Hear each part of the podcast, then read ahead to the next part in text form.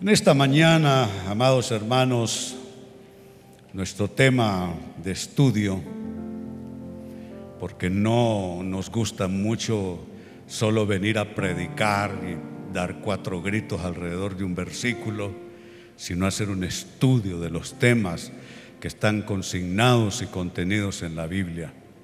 Pues en nuestro estudio de hoy se presenta para ustedes bajo el tema una vida equilibrada. Equilibrio eh, no es fácil obtenerlo. De hecho, veo a demasiadas personas con Biblia en mano que cantan, oran, van a la iglesia, pero equilibrio es algo que todavía no han logrado. De ahí la importancia de este tema, una vida equilibrada. Y quiero partir, yo diría, de la imagen perfecta de una persona, de una vida equilibrada el Señor Jesús. En el Evangelio de Lucas capítulo 2, verso 52, se nos presenta a Jesús, pero no a partir de esos 30 años en que inicia su ministerio, ya un hombre joven pero adulto. Al contrario, se nos presenta aquí una persona en equilibrio pero bordeando más o menos la edad de los 12 años, nada más. De ahí que podemos pensar que el equilibrio puede ir adquiriéndose desde temprana edad. Nosotros que criamos hijos, que influimos sobre esas vidas, tratemos de hacerlo de una manera que no tengan ellos que superar traumatismos de la infancia, producto de padres demasiado ocupados que no lograron discernir los dramas que viven los niños. Ay, cuántas personas me dicen a mí, ¿y qué problemas va a tener un niño, pastor? Y yo le contesto, todos, todos los problemas. Así que aquí está Jesús en una edad de unos 12 años y noten cómo se le describe. Dice Jesús crecía en sabiduría y esto es algo que hay que atender, el crecimiento de la mente y del corazón. Uno no debe preocuparse solo por pagar escuelas costosas, llevar a los chicos a vivir en buenos vecindarios, darles el mejor estilo de vida todo eso es bueno, por supuesto, pero miren dónde, dónde se origina y dónde nace el crecimiento. Jesús crecía en sabiduría y luego todos los otros aspectos, en estatura, que indica un crecimiento eh, físico, natural, normal, y crecía también en el favor de Dios y de toda la gente. Note que aún el aspecto del crecimiento relacional es importante. Si usted me pregunta, yo crecí como un niño solitario, un niño triste, no aprendí a socializar, no aprendí a interactuar, era tímido, miedoso. En la escuela la maestra preguntaba, yo perdónenme que no me voy a tirar aquí un piropo delante de ustedes, pero yo era un niño con una inteligencia sobresaliente, al menos en relación a mi clase. Y los maestros preguntaban algo que en muchos casos solo yo eh, sabía y podía responder, pero me podía el miedo al ridículo, el miedo al rechazo, el miedo a equivocarme. Y esto lo digo, amados hermanos, para darle fuerza también al crecimiento relacional. Tenemos que aprender a nuestros hijos a interactuar. Mire, la escuela puede ser muy cruel la escuela puede ser una experiencia traumática, lo fue para mí. Así es que volviendo sobre mi tema, note todas las dimensiones del equilibrio del crecimiento de una persona y, y, note, equilibrio es crecimiento. No nacemos con personalidades balanceadas. Es algo que, y gracias que con la ayuda del Señor lo podemos alcanzar de una manera realmente extraordinaria. Jesús crecía en sabiduría, Crecí en estatura, vuelta al texto por favor, crecí en sabiduría, crecí en estatura, crecí en el favor de Dios y también en el favor de toda la gente. Ahora el comentario que hago y comparto con ustedes en mis notas es el siguiente. El pasaje bíblico, amados, señala con una precisión, yo diría, extraordinaria, los signos, note, los signos de una vida equilibrada a la que todos también debemos aspirar. Que no se trate solo de Jesús, que no se trate solo de otros personajes bíblicos u otras personas que pudiéramos citar en esta mañana. Piensa en términos personales. ¿En qué aspecto a usted le falta equilibrio? ¿Es algo en su emocionalidad?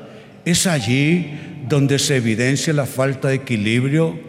¿O es usted una persona difícil, complicada, que no se relaciona balanceadamente? ¿Es allí donde necesita usted equilibrio? ¿O serán sus decisiones que a veces son un tanto alocadas? ¿Es usted una persona demasiada emotiva en su manera de decidir? ¿O será que no le presta atención a su cuerpo? Porque también una vida en equilibrio es cuidar el cuerpo que es un templo. Yo cuando era joven atenté contra mi cuerpo de muchas maneras Ustedes conocen mi testimonio con el abuso de las drogas, del desvelo, de todas aquellas cosas que me ponían a mí por enfrente. Pero note, todos debemos de aspirar a esto, una vida equilibrada. Con esto tiene que ver nuestro estudio. La gran pregunta, ¿cómo hacerlo? ¿Cómo lograr una vida equilibrada? Aún usted que ya peina canas, quizá como yo, pero el equilibrio es algo con lo que se, constantemente se debe de trabajar. Llegar al equilibrio no es una experiencia de una vez y para siempre. En el camino nos desbalanceamos, en el camino cosas cambian en nuestras costumbres, en nuestra dinámica de actuación, en nuestra mente, en nuestros pareceres.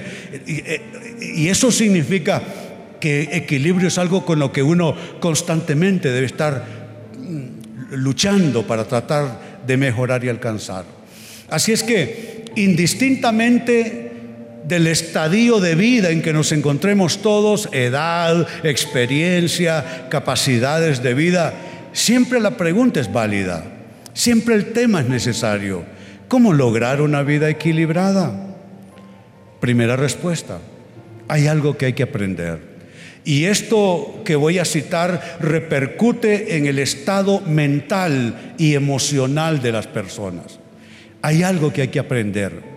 Y es aprender que molestarte solo puede ser por razones correctas. Molestarte solo puede ser por razones correctas. Es inevitable tener que molestarse uno, ¿no es cierto? Hasta Jesús se enojó y se disgustó. Él se disgustó con Pedro y le reprochó disgustado unas opiniones que Pedro expresó. Disgustado hizo eh, con una cuerda, hizo un cinto y corrió a todos los que estaban haciendo cosas impropias en el templo de Dios. Es que no podemos dejar de molestarnos. Tendríamos que ser máquinas, autómatas. Molestarse tiene que ver con la reacción nuestra a aquello que no aprobamos, aquello que nos desagrada, aquello que nos afecta en una manera u otra. El problema, el tema y el cuestionamiento no es si debemos molestarnos o no, es que de hecho es imposible evitarlo. La gran pregunta es cuánto se molesta usted cuánto me molesto yo y por qué razones nos molestamos. Si usted me lo pregunta, me disgusté por tantas cosas que no tenían mayor importancia. Y permití que el enojo me invadiera por cosas que con un poquitito de esfuerzo se podían resolver. Pero es que es una mala costumbre, ¿no es cierto? Enojarse primero y arreglar la cosa después. O enojarse solo a base del combustible, eh, digo, resolver las cosas a base del combustible enojo. Hay personas que si no se enojan, no resuelven. Tienen que recibir el estímulo del enojo para resolver los problemas de la vida. Pero ¿quién dice que para resolver problemas uno tenga que enojarse? ¿Se da cuenta? Hay algo que aprender en esto. Y es que si te vas a molestar, ni qué remedio, hay cosas que te van a molestar, debe ser por razones correctas. Mucho del equilibrio en las personas se pierde por lo siguiente, por vivir, por vivir quejándonos por sinsentidos. ¿Qué son los sinsentidos? Son las cosas absurdas, las cosas que realmente no tienen mayor valor, mayor validez. Las personas así son las que se enojan por todo y por nada. Así se les reconoce. No se enojan solo por cosas importantes, de pronto que pudiera legitimarse como reacción, pero estas personas se enojan por todo y por nada. Entonces, esos son los insentidos, son los absurdos. Dígamelo a mí, que tengo doctorado en enojarme por cosas sin sentido. Sí, pero uno en el camino va aprendiendo, uno en el camino se va mejorando y va adquiriendo esto, equilibrio. Y el equilibrio repercute en la higiene mental, repercute en el estado emocional y repercute en la vida espiritual y las relaciones de las personas. Hablando de absurdo, déjeme mostrarle un ejemplo. En el segundo libro de Reyes, capítulo 21, versos 1 al 5 se lee lo siguiente. Había un hombre llamado Nabot de Jezreel, que era dueño de un viñedo ubicado en Jezreel, al lado del palacio del rey Acab, rey de Samaria. Note, era un hombre con una vida, vuelta al texto por favor, era un hombre con una vida normal, eh, tenía sus, sus posesiones, tenía su viñedo. Hombre, qué bueno uno tener su casa, su patio, aquellas posesiones que no te vuelven una persona rica, acaudalada, pero vamos, que son las cosas que uno necesita para vivir. Pues ese era su caso. Y por aquellas cosas de la vida le tocó ser vecino del palacio del rey Acab, rey de Samaria. Sigue diciendo el texto. Cierto día Acab le dijo a Nabot, ya que tu viñedo está tan cerca de mi palacio, me gustaría comprarlo para usarlo como huerta. A cambio te daré un viñedo mejor. O bien, si prefieres, te pagaré con dinero. Le ofrece un cambio, una permuta, diríamos en nuestra época. Dame esto porque está justo al lado de mi propiedad, de mi palacio, y yo te doy otra propiedad en otro lado. O si lo que necesitas es plata, yo te lo pago. Parece ser una buena oferta, pero bueno, es que te pueden ofrecer lo que quieran, pero también es tu decisión si lo tomas o no. ¿Y qué sucedió? Dice los textos que siguen. Bueno, eh, sucedió, por favor, en pantalla. Pero Nabot respondió, el Señor me libre de entregar la herencia que me dejaron mis antepasados. Tenía valor sentimental la propiedad. Que hay cosas que uno no se deshace de ellas porque me regaló mi abuelita, me lo regaló mi mamá. Bueno, estas cosas, ¿no es cierto? Eh, mi nuera Juaní, cuando se casó con mi hijo menor, eh, usamos el vestido de Sari, que estaba guardado, que es la hija mayor, aunque Sara tiene prohibido decir la edad. Pero ¿y qué si se, si se va la hija y eres muy linda y te ves muy joven? Bueno, hay cosas que tienen valor sentimental. No puedo, me lo dieron mis antepasados. Verso 4, entonces Acab regresó a su casa enojado y de mal humor por la respuesta de Nabot. Pero oígame, tenemos que aprender a ser consecuentes.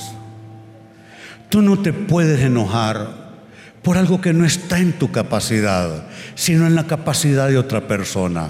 Tú no te puedes enojar por aquello que no está en tu poder, que no está en tu decisión, sino en la voluntad, en el poder, en la decisión de otra persona. Te, te digo algo, cuando te encuentres con una situación que no depende de ti realmente a resolverla, dale vuelta a esa página y sigue adelante porque no tiene sentido enojarte por algo que esté en poder de alguien más y no en la capacidad tuya.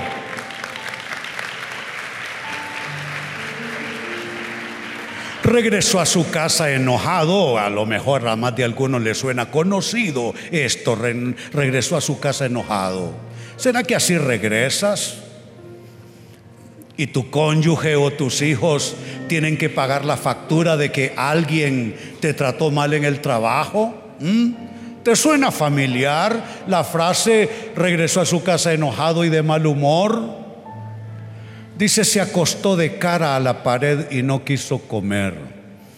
Sigue diciendo el verso 5.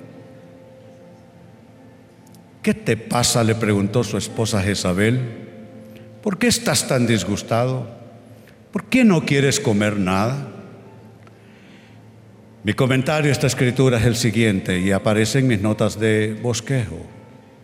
Si vas a molestarte, hermano, hermana, pregúntate por qué. Pregúntate por quién te vas a molestar. No puede ser porque no se cumplan tus caprichos. ¿Sabe cómo era yo? Un niño caprichoso. Mi esposa que tiene una especial habilidad para darme consejos sin que yo me dé cuenta. Me dice, a vos René, o nunca te pegaron o te pegaron demasiado. Me dice, una de dos, porque eres muy caprichoso. Y bueno, uno debe preguntarse, ¿no es cierto? ¿Será que nos acostumbramos demasiado a molestarnos solo porque alguien no cumple algo que no es vital, sino que está más bien en la esfera de nuestros caprichos. Y démonos cuenta de algo, esto se transmite a los hijos. Un padre, una madre rezongón termina con hijos de igual manera. Y después se queja este padre y esta madre dice, es que mis hijos me respetan, por todos se enojan, no les puedo decir nada porque me contestan mal. Pero mujer, pero varón, tú se lo enseñaste. Tú le enseñaste a tus hijos a ser así. Así es que esta es la primera respuesta. Estamos hablando de cómo lograr una vida equilibrada. Y comenzamos, me parece, con algo importante hay que aprender, si vamos a molestarnos, quisiera poder decirles que no debemos molestarnos, pero eso, como ya les dije, hasta Jesús se molestó. Si vamos a molestarnos, tiene que ser por razones correctas. Segunda respuesta, ¿cómo alcanzar una vida equilibrada? Hay algo más que debemos aprender. Tenemos que aprender a buscar la gloria de Dios en todo asunto. Cuando no buscamos la gloria de Dios, es que queremos satisfacer eh, el deseo nuestro nada más. Yo ya he vivido suficiente como para haberme encontrado en ambas situaciones.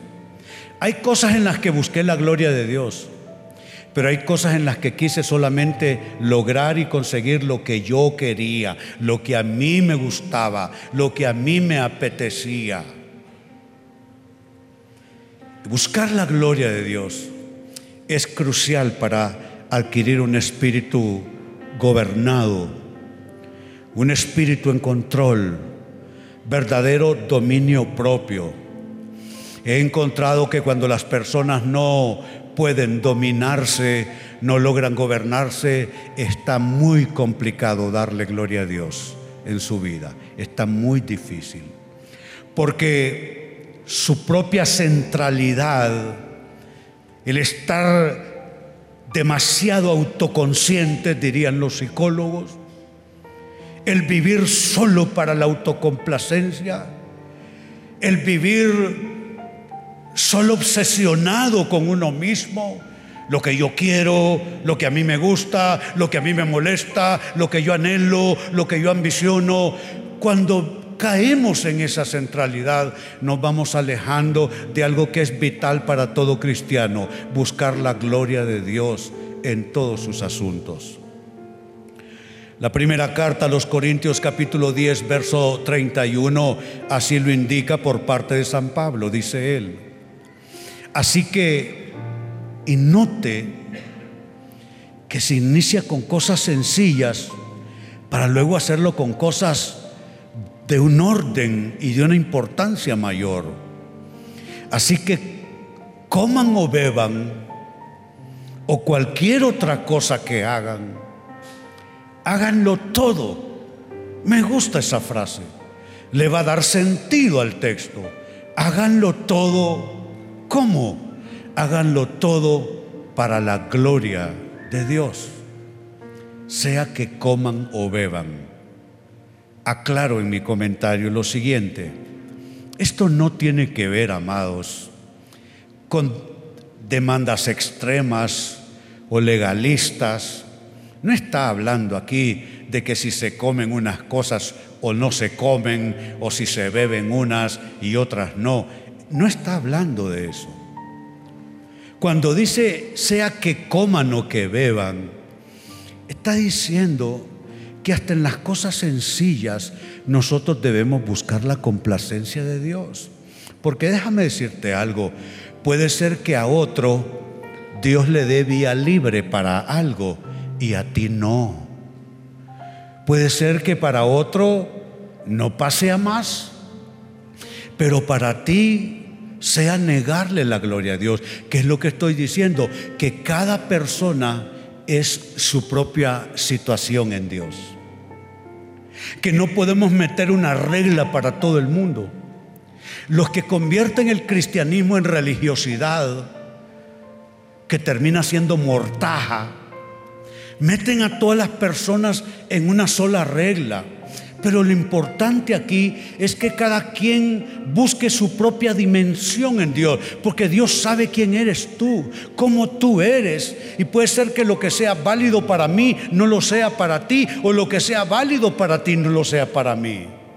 No puedo yo regirme por lo que tú comas o bebas. Tengo que pensar y plantearme cómo es mi vida, cómo son mis decisiones, no en función de las tuyas, sino en función de si mis decisiones le darán la gloria a Dios o no.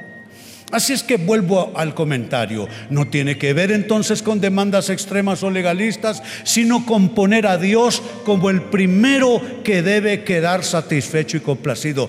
Dios, no yo, Dios, no tú, Él como el primero en quedar complacido. Jesús nos dio el ejemplo. Él entendió que venía supremamente para vivir para el Padre. Se oyó una voz en esa ocasión. Fue algo milagroso. No fue una voz emitida por un accionar humano. La voz venía del cielo y dijo, este es mi Hijo amado en quien tengo complacencia. Hay cosas que Dios va a dejar que otro haga, pero en su relación contigo a ti te va a decir, hijo, hija, dame la gloria. Hace muchos años compartí esto que les digo a continuación. Eso me sucedió cuando estábamos en, las otras facilidades en la colonia Tepeyac.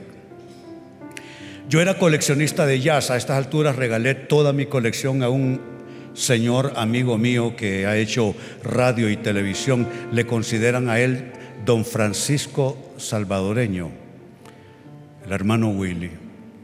Es un personaje de la televisión y de la radio.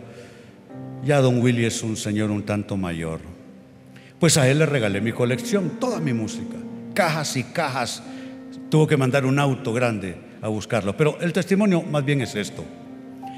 Era coleccionista yo de música, una colección exageradamente grande. Y yo pues oigo música en todos lados, en cuanto me levanto, al lado de mi cama, en el auto, en el baño, en todos lados oigo música.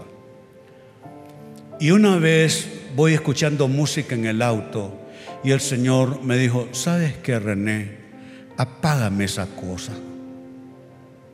Así me dijo, apágame esa cosa. No porque oír música sea malo, es bueno. Pero hay un momento en que Dios quería que yo pausara y le diera gloria a Él. y me tuvo en pausa varias semanas sin oír música. ¿Se da cuenta? Lo que puede ser válido para todo el mundo, puede ser que en el trato de Dios con usted en particular le diga, ¿sabes qué? Haz una pausa. Tengo la sensación en este minuto que Dios pudiera querer algo así a esa persona que día y noche, noche y día vive colgada de las redes sociales. Maybe Tal vez puede ser que en mi voz la voz de Dios esté filtrando para esa persona para quien las redes sociales se ha convertido un verdadero vicio conductual y una obsesión. Usted decida, usted disierna. El caso es que Dios debe ser el primero en quedar satisfecho y complacido. En tercer lugar, sigo sumando respuestas. ¿Cómo lograr una vida equilibrada? Hay que renunciar a lo oculto y hay que renunciar a lo vergonzoso. Hay gentes que pierden el equilibrio desde su mente y su corazón. No necesariamente por practicar pecados socialmente censurables. No, aquí la mente y el corazón es donde comienza a corromperse el ser humano. Lo vergonzoso y lo oculto, que son términos paulinos, es algo con lo que debemos luchar todos. En esto no hay santo ni pecador, solo seres humanos luchando nada más. Todos luchamos contra lo vergonzoso en nuestra persona interior. Todos luchamos contra lo oculto en nuestra persona interior. No hay nadie que no tenga esas cañerías subterráneas por donde corren pensamientos, pasiones, deseos, ideas, sugerencias. Tenemos que aprender a renunciar al oculto y vergonzoso y eso comienza con identificarlo. Y esto es igual que en el aspecto anterior. Lo que puede ser vergonzoso para mí quizá no lo sea para usted. Y lo que es oculto y vergonzoso para usted quizá no lo sea para mí. Esto es algo que cada persona debe averiguarlo. Tiene que ver con verte por dentro, ver más allá de tu rostro en el espejo renunciar a lo oculto y vergonzoso. Lo dice Pablo en su segunda carta a los Corintios capítulo 4 y versículo 2. Dice él, rechazamos todas las acciones vergonzosas y los métodos turbios. Me gusta esa traducción, métodos turbios. Los hay en todo aspecto, lo hay en todo escenario en todo nivel de la vida. Dice, rechazamos todo esto. Acciones vergonzosas. ¿Qué es una acción vergonzosa? Ah, que no lo, no lo pudiera hacer en público, en frente tuyo, porque me sentiría mal conmigo mismo. Me sentiría avergonzado que me vieras haciendo eso. Eso es una acción vergonzosa. Y dice que hay que rechazar las acciones vergonzosas y los métodos turbios. Y añade, no tratamos de engañar a nadie, ni de, distorsionar la palabra de Dios, porque cuando luchamos con eso a veces queremos torcer la Biblia. Y que la Biblia nos diga sí, que la Biblia nos dé permiso, que la Biblia nos autorice algo que no está autorizado. No tratamos de engañar.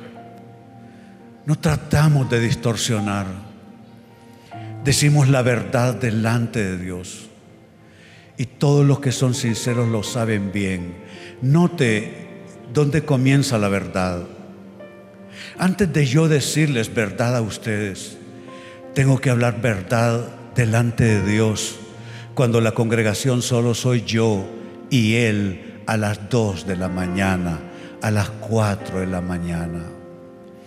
Antes de decir verdad a mi esposa, tengo que decirme verdad con Dios.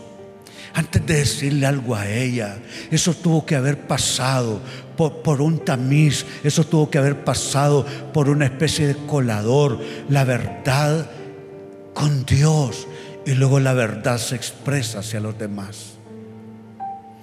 ¿Por qué tan poca credibilidad entre los humanos, aún entre los cristianos? Porque hay muy poca verdad cara a cara con Dios. La verdad es pública nada más. La verdad es una construcción para darle a la gente. La verdad es discursiva. La verdad es retórica. La verdad es solo bla, bla, bla en todos los distintos escenarios. Hace falta verdad con Dios. Eso es el momento donde solo tu voz se va a escuchar, donde no hay testigos, donde no hay nadie ni para censurarte ni para aprobarte. Está solamente tú y Él, Él que te conoce más que tú, a ti mismo. Y aprender a hablar verdad con Dios es importante para un espíritu sano, para un espíritu restaurado y para una vida equilibrada.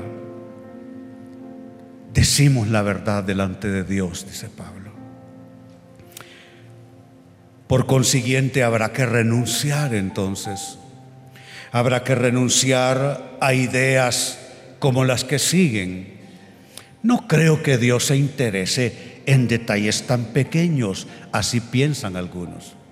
Dice, ¿por qué voy a hablar con Dios estas nimiedades? Dios debe estar ahorita preocupado con lo que está pasando en Corea del Norte, en Siria o en lugares de esos, o con el eh, cambio climático y todos los desórdenes eh, ecológicos que se producen. Dios debe estar ocupado en eso. ¿Qué se va a estar ocupando con estas cosas mías? Otros dicen, no creo que Dios se fije en esas cosas. Dios es tan grande y esas cosas mías. Yo sé que no están bien. Yo sé que no es nada bueno, pero no creo que Dios se fije en esas cosas. Otros, otros piensan, no creo que Dios haga nada al respecto. Dios no va a hacer nada. Dios no se dedica a esas cosas. Pues les tengo una noticia a los que piensan o han pensado de esa manera. La noticia es que Dios sí se interesa en los detalles.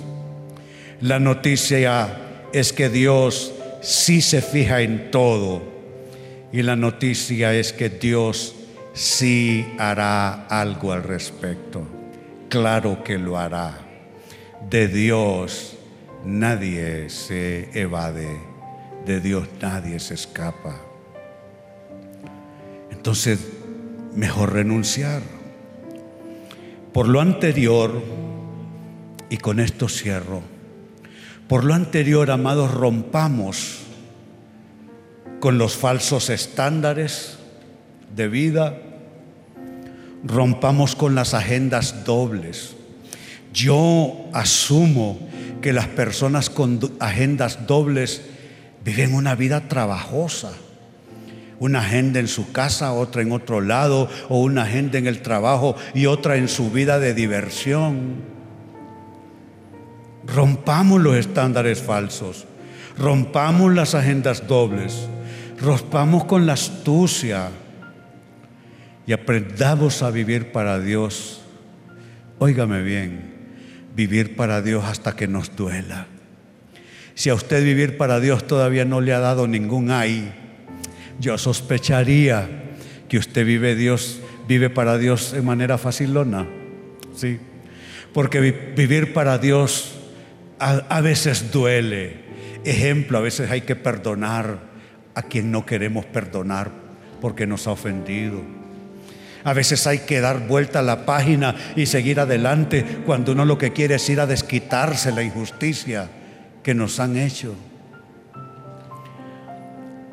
A veces hay que dejar las cosas y que sea Dios el que haga la venganza cuando tú tienes el deseo de ir a demostrarle a esa persona quién eres tú y con quién se ha metido. Claro que vivir para Dios duele. Vivamos para Dios hasta que duela, amados hermanos. Entonces la pregunta ha sido esta, ¿cómo vivir una vida equilibrada? Ya leímos de Jesús a los 12 años en perfecto equilibrio. Pero todavía es posible para nosotros lograr eso. ¿Cómo hacerlo de lo mucho que se puede decir? De pronto el doctor Oviedo que tengo aquí enfrente retoma el tema, es buen tema, doctor.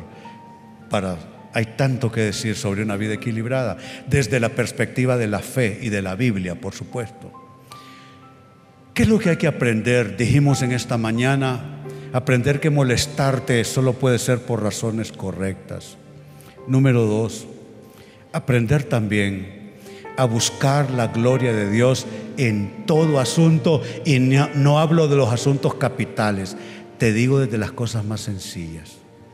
Y tres, aprender también a renunciar a lo oculto y vergonzoso en tu propia persona. ¿Habrá alguien que aprendió algo esta mañana? Qué bueno, bendito sea el Señor. Les invito a, les invito a ponerse en pie.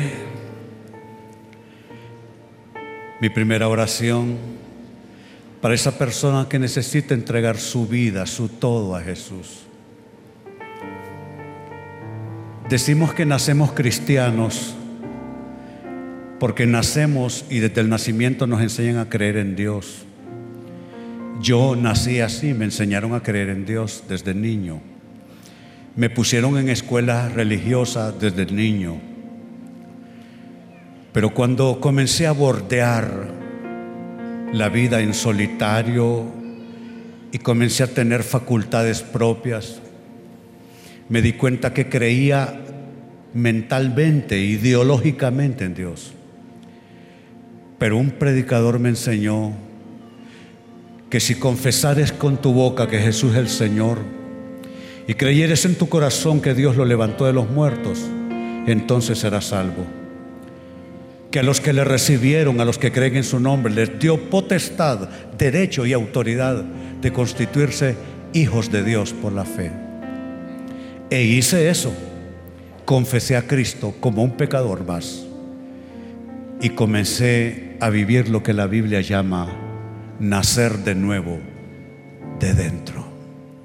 Si esta es tu condición, inclina tu rostro y repite estas palabras. Dile, Señor Jesús, creo en ti, pero te necesito viviendo en mí, en mi corazón. Hoy confieso que tú eres Jesús, el único medio de salvación eterna, que moriste por mis pecados para darme perdón y vida nueva. Abro las puertas de mi corazón y te invito, mora en mí y desde mi corazón lávame, límpiame, transfórmame y hazme una nueva criatura. Amén. Si usted hizo la oración, me indica con su mano levantada para felicitarle desde aquí. A ver, un caballero por allá, dos por allá, tres caballeros por acá, alguien más aquí, un joven en buena edad, no le bajen la mano, esta es buena edad para recibir a Cristo. Muy bien, habrá alguien más que hizo la oración conmigo. Muy bien, a todos ellos les felicitamos. Hay alguien, me dicen por allá atrás, bendito sea el Señor, bendito sea el Señor. Ahora iglesia, antes de orar, alzamos nuestras manos y le decimos esto al Señor.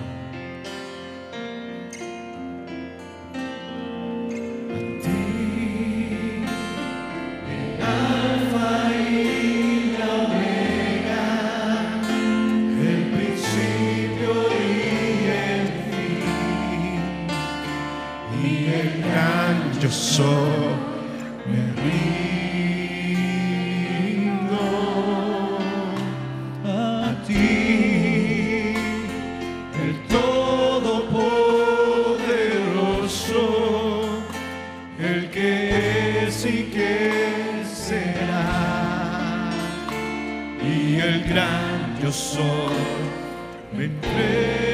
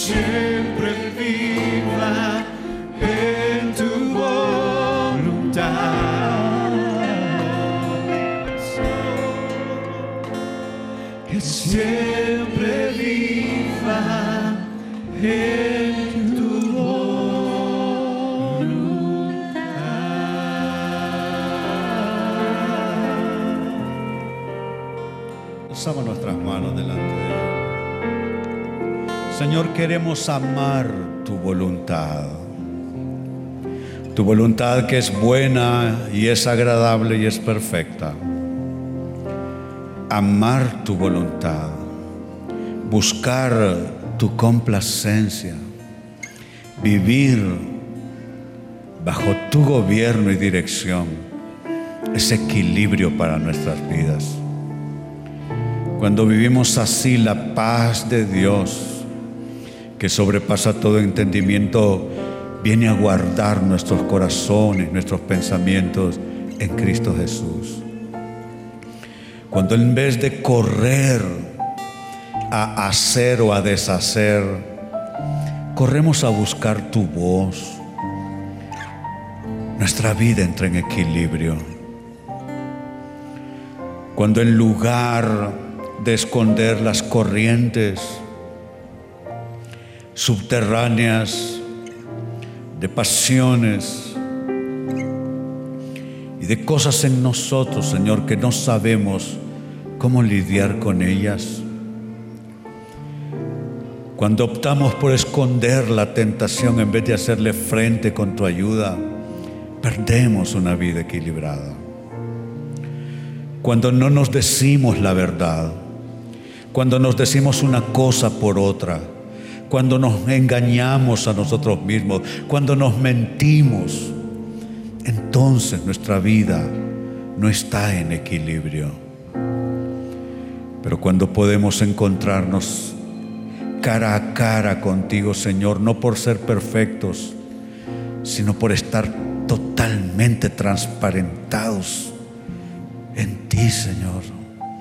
No porque tú necesites conocernos, pero porque nosotros necesitamos abrir la verdad oculta y reservada para ti, entonces nuestra vida entra en equilibrio.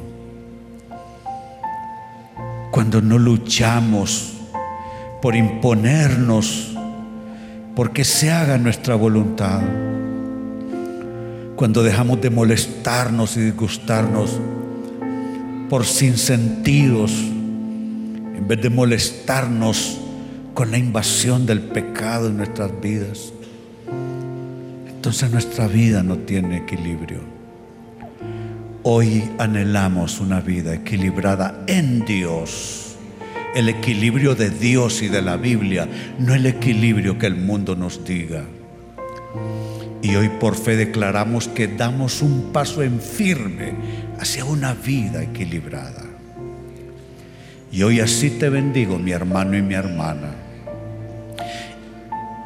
Y levanto una palabra sobre ti, una palabra de bendición, una palabra de bienestar. Hablo equilibrio en todo lo que es importante, salud para tu cuerpo, una mente renovada, sin impureza, sin maldad en tus pensamientos, unas relaciones sanas pido que el Señor te prospere en todo lo importante. Y eso que aquí llamamos proyecto de vida, que tu proyecto de vida se vea alcanzado por el favor de Dios, que no tengas que luchar en la carne por alcanzar las cosas que necesitas, que tú hagas tu parte y tu esfuerzo, sí, pero que sea Dios quien te bendiga, que el Señor salga a tu encuentro con bendiciones de bien. Así te bendigo en el nombre del Padre y del Hijo y del Espíritu Santo, decimos todos, amén, que así sea. Bendito sea el Señor. Muy bien, salgan y tengan una vida bendecida y les recuerdo, les esperamos aquí el próximo domingo, la hora 11 de la mañana. Dios les bendiga.